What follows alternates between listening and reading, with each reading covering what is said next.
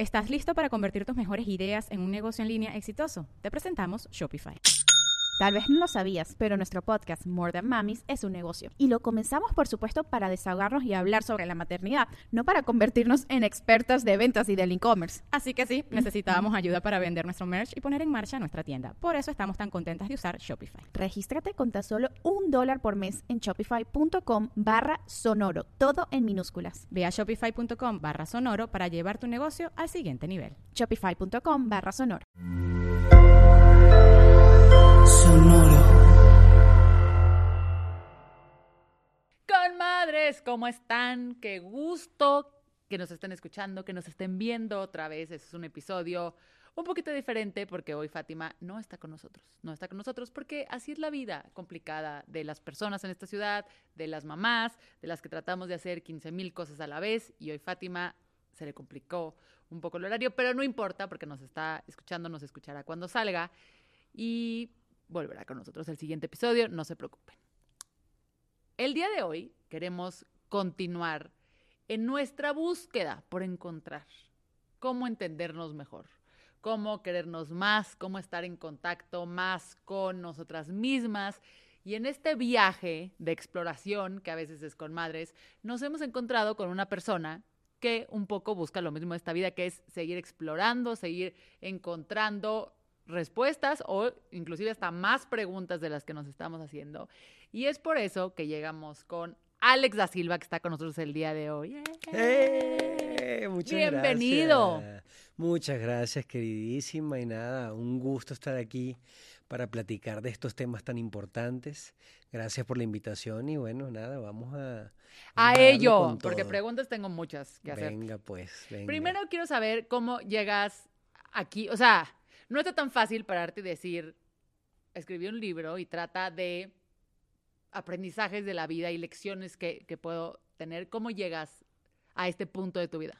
Ok, querida. Pues bueno, resumido, eh, mucha soledad, inclusive desde niño, por lo tanto mucha introspección desde muy chavito, mucho tiempo conmigo mismo que de entrada yo, yo digo que esa fue mi primera semilla, despertó en mí mucho autoconocimiento y, y pasar eh, grandes horas tratando de comprender el mundo de los adultos como hijo único y, repito, muy solitario en casa. Eh, posterior a eso siempre me llamó mucho la atención estos temas de, de espiritualidad. Desde la adolescencia empecé a leer acerca de, de- de metafísica, de física cuántica. Como cualquier adolescente, ¿no? Este, es sí, lo que hacen todos los adolescentes, leer de física cuántica. me hizo mucho clic este Claro. tema del autoconocimiento hace ya algunos años atrás y empecé ahí a, lebre- a leer libros que tenían que ver con, con el crecimiento personal y con el poder interno. Me llamaba mucho la atención de qué iba eso, eh, el- de que hablaban es- todos estos libros en donde el poder empieza desde adentro y después se manifiesta afuera.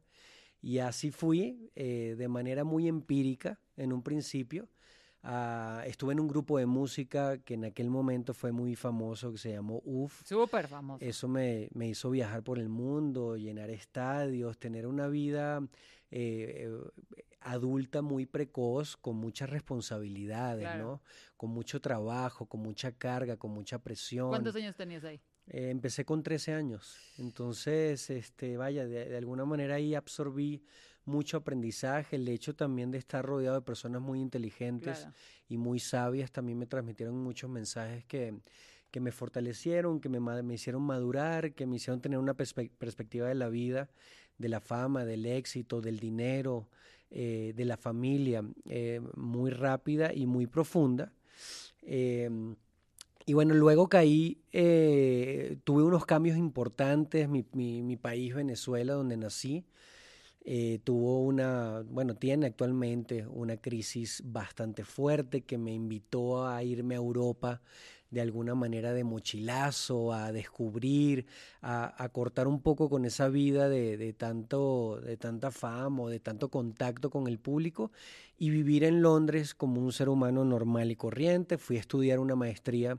en- Eso fue después del grupo. Después del grupo. Después del grupo y después de haberme dedicado como actor. Así como que Ya, ya. este, condensándote ahí un poquito, pero vaya, este viaje fue alejarme de los escenarios, fue de alguna manera hacer un, un piso y cuenta nueva eh, con respecto a mi vida y replantearme. Tenía como unos 24 años, 25. No, bueno, para todo el mundo ahí está empezando la vida y tú ya es así como de, ya la estabas como a la mitad. Ya había ido y venido, este, ya había este, experimentado muchas cosas, muchas cosas para esa edad. Entonces, nada, en esta ciudad eh, te comentaba que, fui a hacer una, maestría en escritura de guiones. Ah, Siempre me llamó la, atención escribir. Estaba muy enfocado en el cine por haber sido actor y tal. Y dije, ay, vaya, quiero escribir guiones. Eh, eso ha sido también una, una, gran semilla para poder escribir en general, ¿no? A pesar de que no son guiones, pero escribir en general. Y en esa ciudad me di el mega, este, la mega despertada, por así decirlo. Fue ahí donde ya hice este, este recuento, donde, donde empecé como a hilar eh, qué había sucedido con mi vida, qué representaba la fama, qué representaba haber empezado desde tan niño en el medio artístico y de repente toparme con una crisis tan fuerte como la que vivía Venezuela y tener que empezar de cero, pero ahora, este, fíjate, para mí fue fuerte en ese sentido porque yo ahí fue cuando me, cuando surgieron las ideas de, ok, voy a estudiar algo, ¿qué voy a hacer? O sea, no fue tan atrás, o sea, tuvo Su, parte positiva, pero, pero también tuvo su costo porque a los 25, 26 fue que dije, ajá, ¿qué voy a hacer ahora sí? Vaya, eh, para sostenerme, ¿no? Porque al fin y al cabo el medio artístico va y viene, es muy volátil. Entonces, todas esas preguntas, eh, sumado a lo que venía de vivir en Venezuela, eh, me hicieron caer en una, en una crisis de ansiedad muy fuerte y en una depresión y en un encontronazo sobre quién era realmente. En Londres estabas. En Londres, solo. En Londres solo. Me, me, fui, yo me agarré y me fui, me puse allá. Este, no sé, quería vivir la experiencia, algo de mí quería comenzar de nuevo, pero nunca imaginé que iba a ser tan fuerte esa decisión. O sea que una cosa es pensar, oye, quiero, quiero eh, empezar mi vida de nuevo.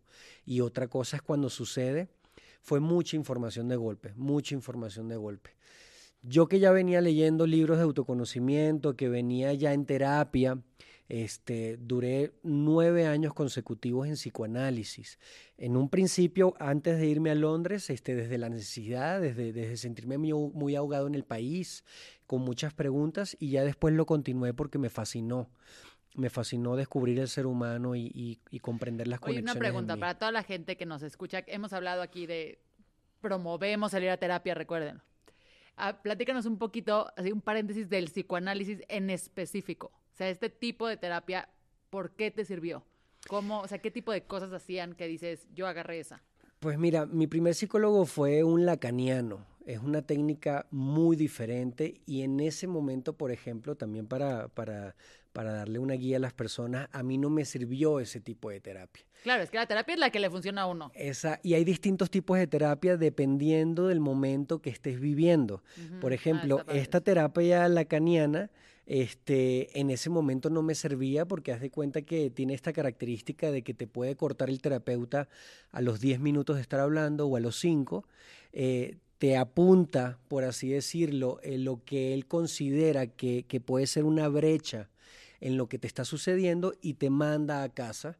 ¿Cómo? ¿No? ¿A los 10 minutos? puede ser a los 10, puede ser a los 20, puede ser a los 25, pueden ser a los 5. No. Entonces, claro. ¿Y le pagas igual? Le pagas igual. Ay, no, no sería para Porque claro, él está detectando este, un, una grieta importante y un punto clave que, que, considera puede ser la raíz de lo que te está sucediendo. O sea, eh, perdón, porque nunca había escuchado de eso. O sea, ¿cómo, o sea tú estás platicando de un tema Tú estás platicando de un tema y llevas 10 minutos platicando y supongamos que yo dije, eh, y entonces, bueno, a mí me causa mucho ruido este, las personas que me confrontan como me confrontaba mi mamá. Corte. Ok. Y entonces te da dos, tres este, argumentos sobre por qué detuvo ahí y te manda a reflexionar por qué la confrontación este, te recuerda a tu mamá y luego en otra sesión vuelves a traer, pero te vas una semana o te vas unos días. De que vete a pensar y regresa. Por así decirlo. Eh, cuando uno está muy confundido, cuando uno está en un, en un hueco eh, muy grande, cuando uno está pasando por una etapa eh, en que no tienes nada de qué sostenerte, este tipo de terapias. Es súper fuerte. Vaya, es muy fuerte porque yo me iba con la cabeza cuadrada, este, tratando de, de encontrar qué me servía. Hoy yo veo, o, de alguna manera veo en retrospectiva esas preguntas y digo, wow, qué tipo tan asertivo. Le estaba dando justo donde era, pero me estaba, estaba buscando movilizarme, pero en ese momento yo necesitaba un salvavidas. Caigo con otra terapeuta, la que fue mi terapeuta por, por casi ocho años. Este, y vaya, en el psicoanálisis, a pesar de que también vas mucho a profundidad, eh, a trabajar a tus padres, a trabajar tu infancia, vaya, la terapeuta, el acompañamiento, digamos que, que puede ser mucho más cercano. Mm. Este, la terapia dura eh, regularmente entre 45 minutos y una hora, y vaya, ahí el chance este, para recibir este acompañamiento, para de alguna manera ir tocando esas capas del pasado que, que son las raíces de muchas de tus dinámicas en el, en el presente. Y bueno, esta me sirvió mucho, mucho, mucho más. Me sirvió de gran ayuda y, y así me fui a Londres entre terapia y la terapia, la propia terapia de la vida, ¿no? Que también te acorrala. La mejor a veces.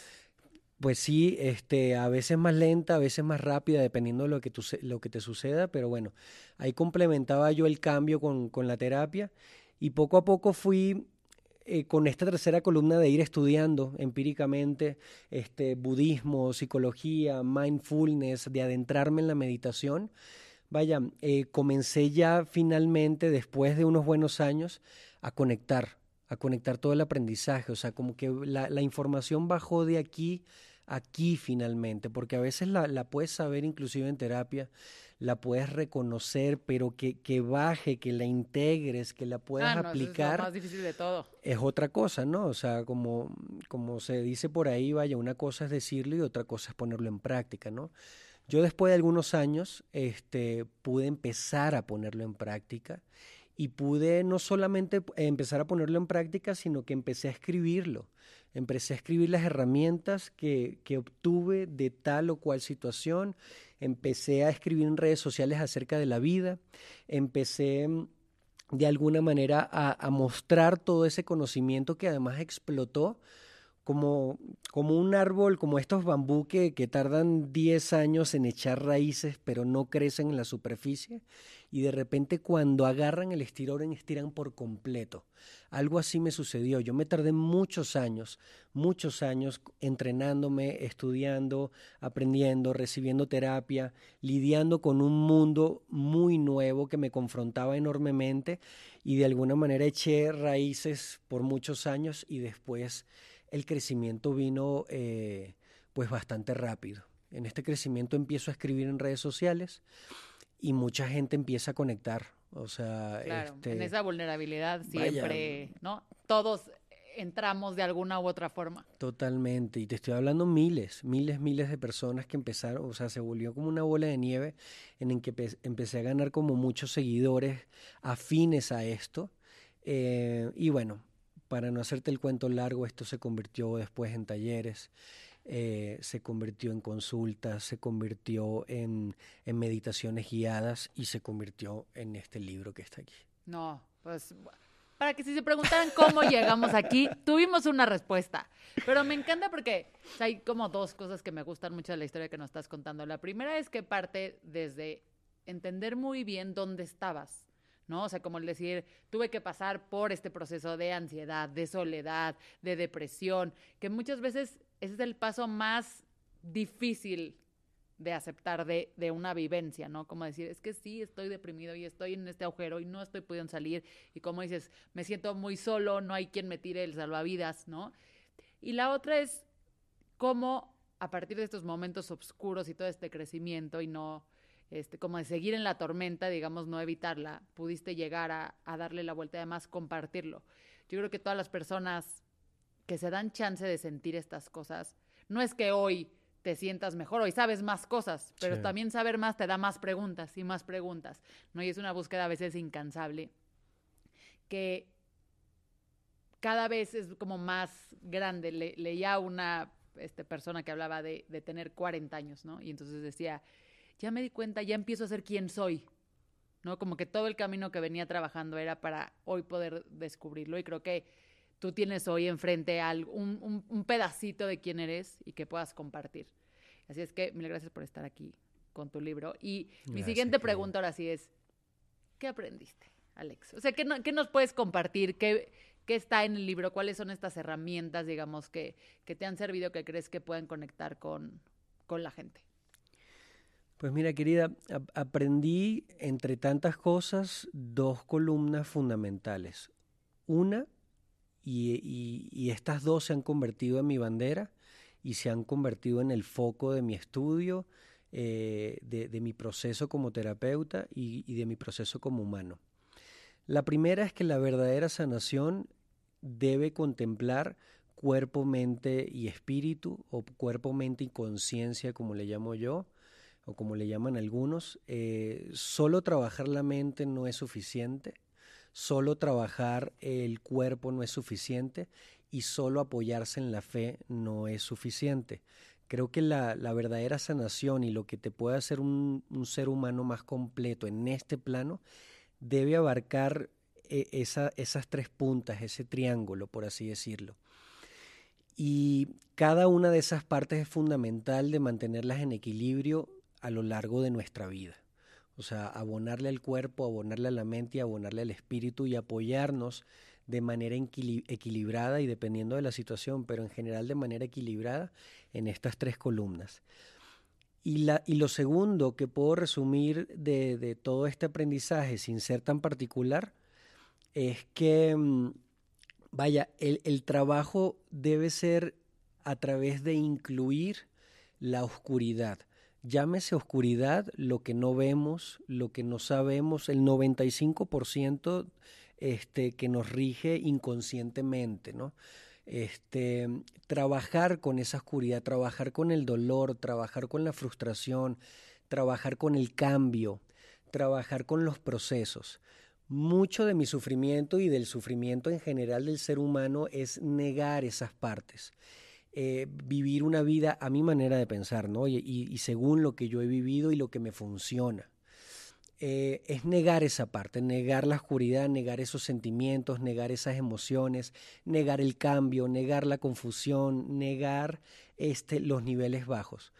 En el momento en que yo abracé todo eso, dejé de pelearme y dije, bueno, ok, o sea, si esto está aquí, si lo veo en todos lados, si forma parte de todo, vaya, creo que eh, estaría sedándome o intentando sedarme si no lo reconozco. Y en el momento en que yo hice, abrí los, los brazos y le di completa apertura de esto, pues de entrada dejé de sufrir. Seguía sintiéndome triste, pero dejé de sufrir. O sea, dejé de, dejé de generar resistencia, de perder energía y automáticamente empezaron a llegar un montón de mensajes, un montón de conexiones, un montón de paciencia, un montón de fe. O sea, en el momento en que yo decidí que esto no era malo, que lo que yo sentía no era malo, que lo que me había sucedido no era malo, que lo que yo creía que era inútil no era inútil, empezó a llegar todo, todo, todo, todo, todo. Entonces, eh, se transformó en mi filosofía de vida y se transformó en mi filosofía como terapeuta. Yo ayudo a las personas, no las cedo, no, no, no soy alcahuete como terapeuta, no soy este de las personas que de alguna manera, vaya, van a hablarte bonito al oído para que te sientas mejor y punto y ponerte un, un pañito de agua, como por así decirlo, sino que busco curar la fiebre de raíz y curar la fiebre de raíz no es extirpar, este, nuestra inconsciencia, es incluirla, es abrazarla, es darle espacio y es vivir las etapas de tu vida, vaya, aprendiendo lo que te toca vivir, confiando en un porcentaje en esto que llamamos fe eh, absolutamente ciega y en trabajar con la dificultad y trabajar con el dolor. O no, me encanta esto que dices, tal cual, porque además lo hemos platicado mucho aquí, el, el tema sobre todo de la maternidad. ¿Estás listo para convertir tus mejores ideas en un negocio en línea exitoso? Te presentamos Shopify. Tal vez no lo sabías, pero nuestro podcast More Than Mamis es un negocio y lo empezamos por supuesto para desahogarnos y hablar sobre la maternidad, no para convertirnos en expertas de ventas y del e-commerce. Así que sí, necesitábamos ayuda para vender nuestro merch y poner en marcha nuestra tienda. ¿Y cómo suena con Shopify? Llegó otra venta. Shopify es la plataforma de comercio que está revolucionando millones de negocios en todo el mundo. Ya seas un emprendedor desde tu casa o desde donde sea, Shopify es la única herramienta que necesitas para iniciar, administrar y hacer crecer tu negocio sin dificultades. Con Shopify puedo gestionar pedidos, envíos y pagos desde cualquier lugar, brindándote toda la información y estadísticas de tus ventas al detalle. Regístrate para un periodo de prueba con tan solo un dólar al mes en shopify.com barra sonoro, todo en minúsculas Ve a shopify.com barra sonoro para llevar tu negocio al siguiente nivel. Shopify.com barra sonoro. ¿No? Hay un, una línea que acompaña a casi todas las mamás, y yo estoy segura que podría decir a todas, que tiene que ver con mucho esto. O sea, tener un hijo es tu luz y tu sombra, ¿no? Lo peor y lo mejor que te ha pasado a la vez, porque hay, o sea, no hay dolor más grande que puedes llegar a tener si algo le pasa a tus hijos, no hay éxtasis más grande que puedes llegar a tener, ¿no? Y en esta dualidad que vives todos los días en vas a picos hasta arriba y a picos hasta abajo. Nos ha pasado y nos han comentado mucho mamás que en esta como negación que dices tú de, de esta oscuridad, nos hablan, oye, tengo esto, pero ser mamá es lo mejor que te ha pasado en el mundo.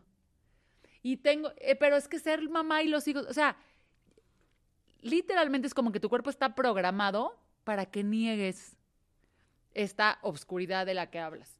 ¿Qué consejos puedes darle sobre todo a estas mamás? Porque casos sí nos escriben muchísimo, o sea, inclusive nosotros que hablamos mucho de, de lo complicado que es llegar a, o sea, que ser mamá y, ser mujer, etcétera, que es parte de lo que hablamos mucho en este podcast, los mismos comentarios que hace la gente es como, pero es que ser mamá es, no puede ser mejor y pues sí está padre, ¿no? Está muy bien, pero también hay una parte importante que no podemos dejar a un lado.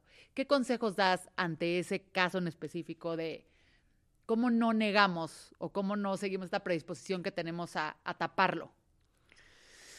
Pues querida, eh, de entrada hay que comprender que eh, estamos diseñados para taparlo. O sea, eh, nuestro cuerpo está diseñado para sobrevivir y nuestro ego también. Por lo tanto, ya de entrada tenemos ahí eh, dos fuentes importantísimas que van a buscar preservarse. En ese buscar preservarse van a negar, van a obviar, se van a alterar en la dificultad, no van a querer tolerar la turbulencia, entonces ya de entrada tenemos que lidiar con ellos como quien, como quien lidia con un niño, tal cual. Entonces, eh, el trabajo es hacia adentro y hacia esos mecanismos de defensa del ego y hacia ese modo de supervivencia que, que va a ser berrinche, que no va a tolerar, o sea, tiene muy poca tolerancia a la frustración y que vive de la idealización, sobre todo el ego, ¿no? Vive de las máscaras, vive de protegerse. Entonces, Comprender esas dos partes de nosotros es fundamental y es lo que nos da madurez emocional y lo que nos da inteligencia emocional, lo que nos hace de alguna manera adultos, porque al fin y al cabo el adulto tiene la capacidad de hacerle espacio a las frustraciones, tiene la capacidad, eh, si es un verdadero adulto, no, no estamos hablando de edad, eh, tiene la capacidad de alguna manera de lidiar con la dificultad desde otra perspectiva, la aprovecha, genera oportunidades, a veces se estanca, comprende que se estanca, vaya, depende de tu, de tu capacidad y de tu conciencia, pero incluir eso, incluir que ya venimos con un, con un aparato, por así decirlo, que está diseñado para preservarse, para sobrevivir y que detesta este tipo de cosas, es importante. Eh, por otro lado, entender que vaya, eh, siempre es importante inyectar la conciencia. Por eso es que esto de cuerpo, mente y espíritu, o cuerpo, mente y alma, o conciencia. O sea, es importante integrar un porcentaje que tenga una fe absoluta en este diseño, en el diseño humano, por así decirlo. Ok, platícanos más de eso, sí. Ok, en entender que vaya, em, lejos de lo que nuestra mente quiere, eh, quizás yo pongo esto ahí sobre la mesa, yo lo creo, no, como una religión, sino como una filosofía de vida, que aquí venimos a aprender, a evolucionar, eh, venimos a este hacia adelante y hacia atrás, y que de alguna manera la vida nos va a retar de una y mil maneras a favor, para evolucionar, para sacar lo mejor de nosotros. Quien no piense así, eh, se va a estancar en el victimismo, se va a estancar en la mala suerte, dos espacios y en la culpa, tres espacios este, muy válidos, muy humanos, pero muy inútiles. Entonces, es importante apoyarse en la conciencia, en, decir, vaya, considero que este diseño está a favor incluso a través del dolor, que es una forma en la que los seres humanos nos transformamos y reaccionamos. Difícilmente crecemos en la zona de confort. No es que busquemos el dolor, pero cuando llega la inconsciencia, cuando llega el dolor, cuando llega el reto, en lugar de pelearnos con él, vaya a abrirnos a ver qué me viene a mostrar esto, dónde está la pepita de oro debajo. A eso me refiero con apoyarse también un poco en el diseño, en Dios, en, el, en la energía universal. de la, conciencia. Exacto, como lo queramos llevar, y ahí podemos reposar también, porque si a todo le echamos cabeza, la fundimos. O sea, debe haber un porcentaje en el que soltemos y comprendamos que, vaya, nuestro cuerpo es tan perfecto y todo lo que nos rodea es tan perfecto que es imposible, por así decirlo, respeto la opinión de cada quien, que esto no esté diseñado por una fuerza mayor. Entonces, apoyarse un poquito de ahí.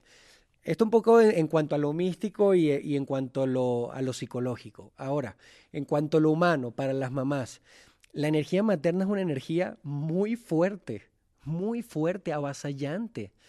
Eh, que de entrada va a, provocar también un exceso de alerta, un exceso de atención. O sea, tienes una cría que, que sabes biológicamente, psicológicamente y en todos tus sentidos y energéticamente que está, este, que depende de ti, que está a cargo de ti. Eso activa todas las alarmas, le sube el volumen a la vulnerabilidad, le sube el volumen a todo. Entonces, sobre todo de los cero este, vaya, a los 16 años, digamos que esas alertas van a estar en extremo encendidas. Ya de los 16, de los 18 hacia adelante depende mucho de tu sistema de creencias. Y del caso de la criatura. También, ¿no? Y de, tu educación, de, de, cómo te percibes como madre y también de, tu madurez emocional, ¿no? Porque hay muchas madres que, vaya, tienen esta idea eh, muy aprensiva de los hijos, de los procesos, del dolor, que también eh, de manera individual desconocen el trabajo de los procesos y entonces están de cabezas metidas en el proceso de ese ser humano que es tu hijo, pero es un ser humano. Y sobre todo cuando hablamos ya de 16 en adelante, vaya, ya se empieza a encarrilar de manera independiente. Entonces, eh, yo creo que el mejor consejo, eh, como cuando me preguntan acerca de las relaciones, es trabaja en ti. O sea, todo lo que tú ofrezcas a tu hijo, a tu pareja, a tus amigos, a, a la gente que te rodea y todo lo que se manifieste afuera, eh, nace de aquí, de la forma en la que te tratas, de la forma en la que piensas, de, tu nivel de madurez emocional y de tu nivel, nivel de conciencia.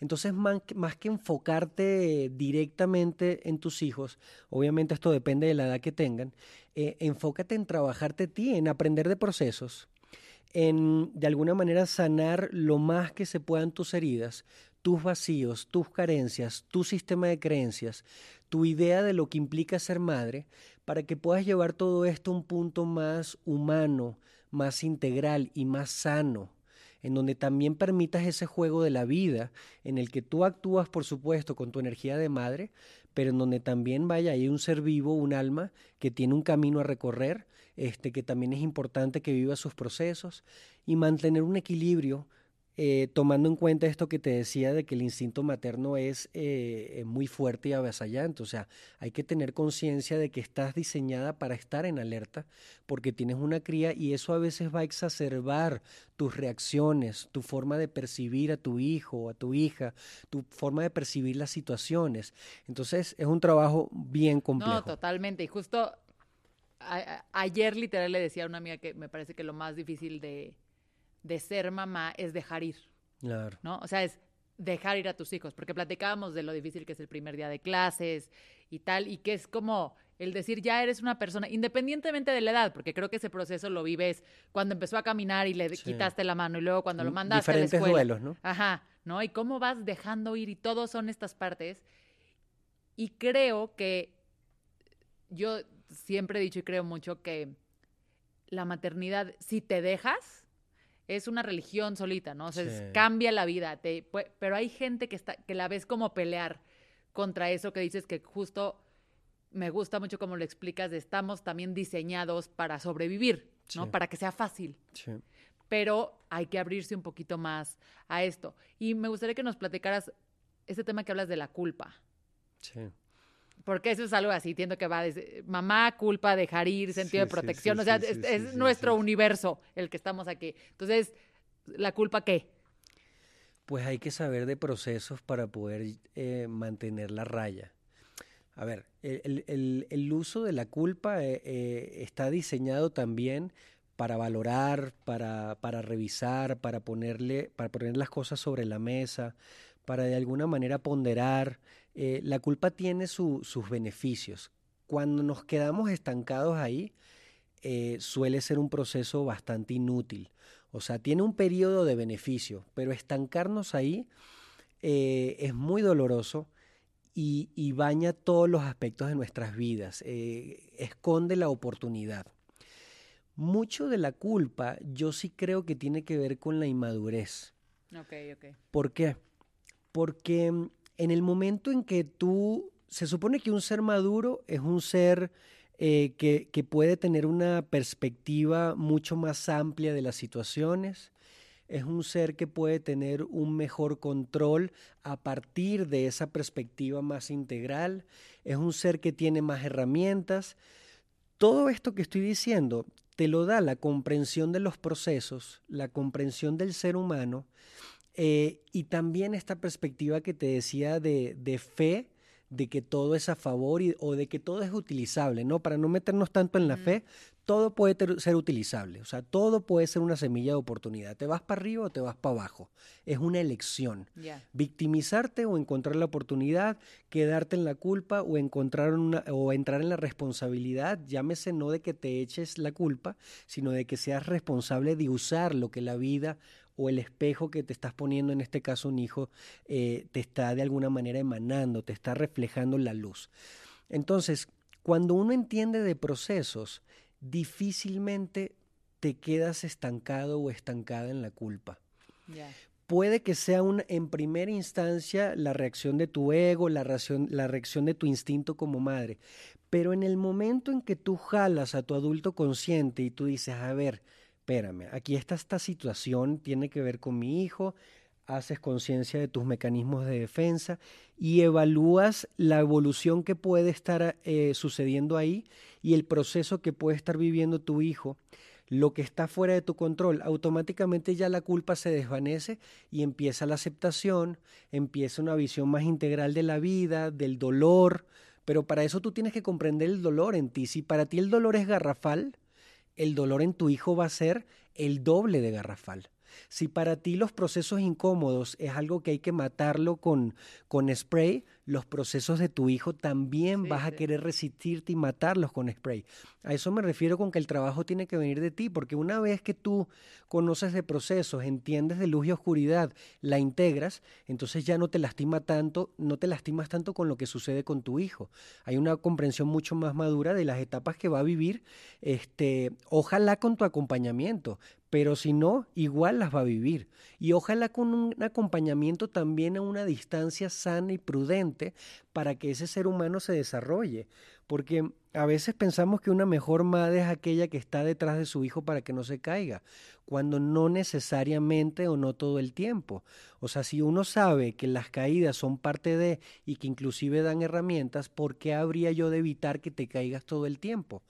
No quiero que te caigas por un barranco, pero si te puedes caer de una silla y eso puede ser una oportunidad para que tú reconozcas el dolor, para que sepas cómo levantarte, para de alguna manera aprender y en una próxima no te subas de tal otra otra forma, vaya, ahí hay una oportunidad que si yo evito y evito en exceso y evito de manera consecuente, inclusive puedo estar criando un ser inútil emocionalmente. ¡Pum, señoras! ¡Pum! No, me encanta. Me parece que ya es masterclass, ¿eh? Perdone, y Así tenía que ser, no, me encanta, porque creo que siempre necesitamos escuchar esas cosas. Y creo que parte de estar aquí es decir, ¿cómo salimos de esta, no? ¿Cómo vamos lidiando? ¿Cómo vamos encontramos respuestas? No solamente nos estamos quejando y diciendo, ay, es que qué difícil, siento la culpa de ser mamá. Si es que lo vamos a poner en repeat. Y ahora sí, sobre tu libro. Cuéntanos de este libro. Pues bueno, Todo esto y más se encuentra aquí. literal. O sea, este, no, no es estrategia de marketing. Yo he resumido aquí eh, todas las herramientas que, al menos hasta que terminé de escribir la última letra, eh, he recibido en cuanto al arco emocional de un ser humano, pasando por el autoconocimiento y el viaje interno, eh, continuando por las relaciones, eh, que digamos son eh, ya ir a trabajar, o sea, el trabajo interno podría decirse la primaria, la secundaria, la prepa y la universidad, las relaciones ya salir a trabajar y terminando con eh, esta parte espiritual. De hecho, el libro está dividido en cuerpo, mente y conciencia. se trabajan estas, estas tres columnas y bueno, es un manual de lo que llamo las claves para el estudiante de la vida. El estudiante de la vida es esta filosofía que practico y, que además este, enseño, por así decirlo, donde vaya, se trabaja con la oscuridad, se trabaja con, los niveles bajos em, y se encuentra oportunidad en cada cosa que nos sucede, en cada reflejo de las relaciones, hasta en eso que negamos y en donde tratamos de, de sacar lo más posible del inconsciente al consciente. Entonces, aquí he puesto las claves para el estudiante de la vida paso a paso. Em, el libro se lee de una manera en que vas poco a poco adquiriendo las herramientas para poder entender el siguiente capítulo y así sucesivamente hasta que ya al final este, te doy ya, te explico ya la forma de vivir como estudiante, que como te decía es observación plena y aprovechamiento tanto de luz como de la oscuridad. Oye, y el único punto que no hablamos, que no tocamos mucho, es el tema del cuerpo. Sí. Que decías, ¿ese qué?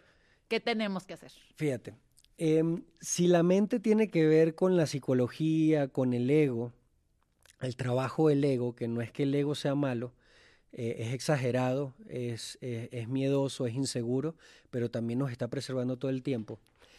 Y la espiritualidad tiene que ver con esta fe en este diseño, con soltar de alguna manera este, la, la, obsesividad por pensar y querer arreglar con la mente y confiar en los planes mayores o en Dios o en lo que sea que crean, el cuerpo de alguna manera es un vehículo de ambos. El cuerpo cataliza todo lo que la mente crea y el cuerpo también es una conexión directa a través de la meditación principalmente este, con la conciencia, con el espíritu, con el alma. Entonces el cuerpo, digamos que está ahí en el medio, este, siendo un vehículo para lo terrenal y para lo cósmico o para lo no tangible.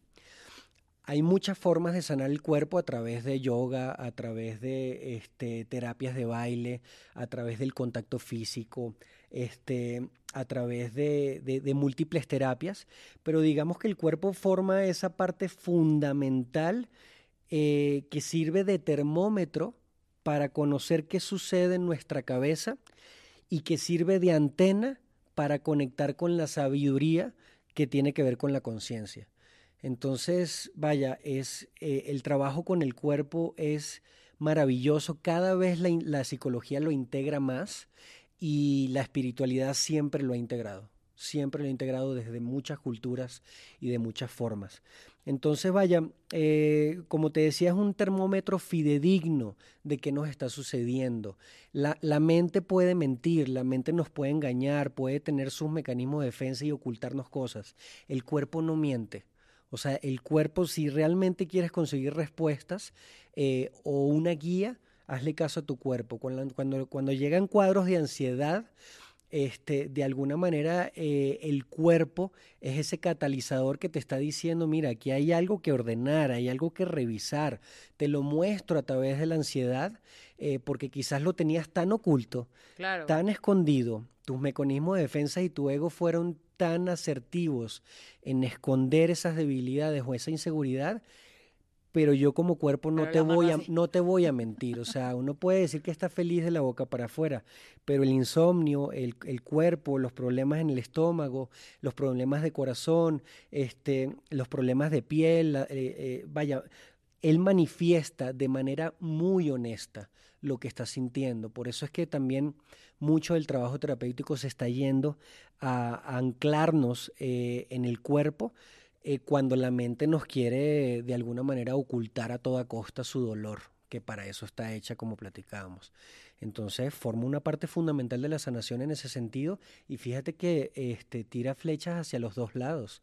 O sea, a través de la meditación, que, que básicamente es eh, anular lo más que se pueda, no se claven en borrar los pensamientos porque eso es una idealización de la, de la meditación. Qué bueno que lo dices porque me parece imposible. Sí, querida, eso es otro tema, la meditación y lo mucho que la hemos idealizado, pero básicamente se trata de, volver al cuerpo y volver al, al, sentir, al estar. Entonces, a través de ese estar y ese sentir, vaya, eh, aflora nuestro, nuestra, nuestra intuición, este, aflora nuestra conexión con, con el inconsciente colectivo y hay mucha información ahí. Grandes artistas reconocen haber recibido sus mejores ideas no pensando, sino en estados de relajación y de repente como si alguien se las hubiese echado. Entonces, la apertura eh, a partir de la relajación del cuerpo tiene múltiples beneficios de la mente, pero también tiene múltiples conexiones con, con un 99% que no vemos, porque para la gente que no sabe, nuestros sentidos solamente pueden ver un 1%. Comprobado científicamente, hay un 99% más o menos que no vemos. El cuerpo es una conexión con ese 99%. No, bueno, pues me encanta todo lo que hemos platicado el día de hoy. Creo que te tenemos que invitar millones de veces más para ir tocando diferentes puntos. Quédense con la tarea de leer este libro. Muchísimas gracias. Das también terapia, das cursos, das talleres. ¿Dónde se puede ver todo eso? Querida, en soyalexdasilva.com. Ahí están todos mis talleres, todas las meditaciones guiadas, eh, toda la información acerca de mi libro y acerca de las consultas. Y bueno, siempre estoy girando este, por México. Ahorita vamos a Colombia. Este, a veces eh, vamos a Estados Unidos también. Y bueno, ojalá tengan la oportunidad de tomar alguna meditación guiada o algún taller. Este, un taller del perdón en línea también. Es precisamente para este tema de la culpa. No, pues ya eh, ese creo que, vamos a tener que tomar el taller e invitarte y a la meditación también. Mil, mil gracias por estar aquí. Gracias, queridísima, y gracias a todos los que nos vieron. Con madres, gracias por todo. Nos escuchamos el próximo episodio. Gracias a nuestro increíble equipo de producción que hoy están estrenando todo un material este, diferente para que llegue a ustedes un producto de increíble calidad. Gracias, bye bye.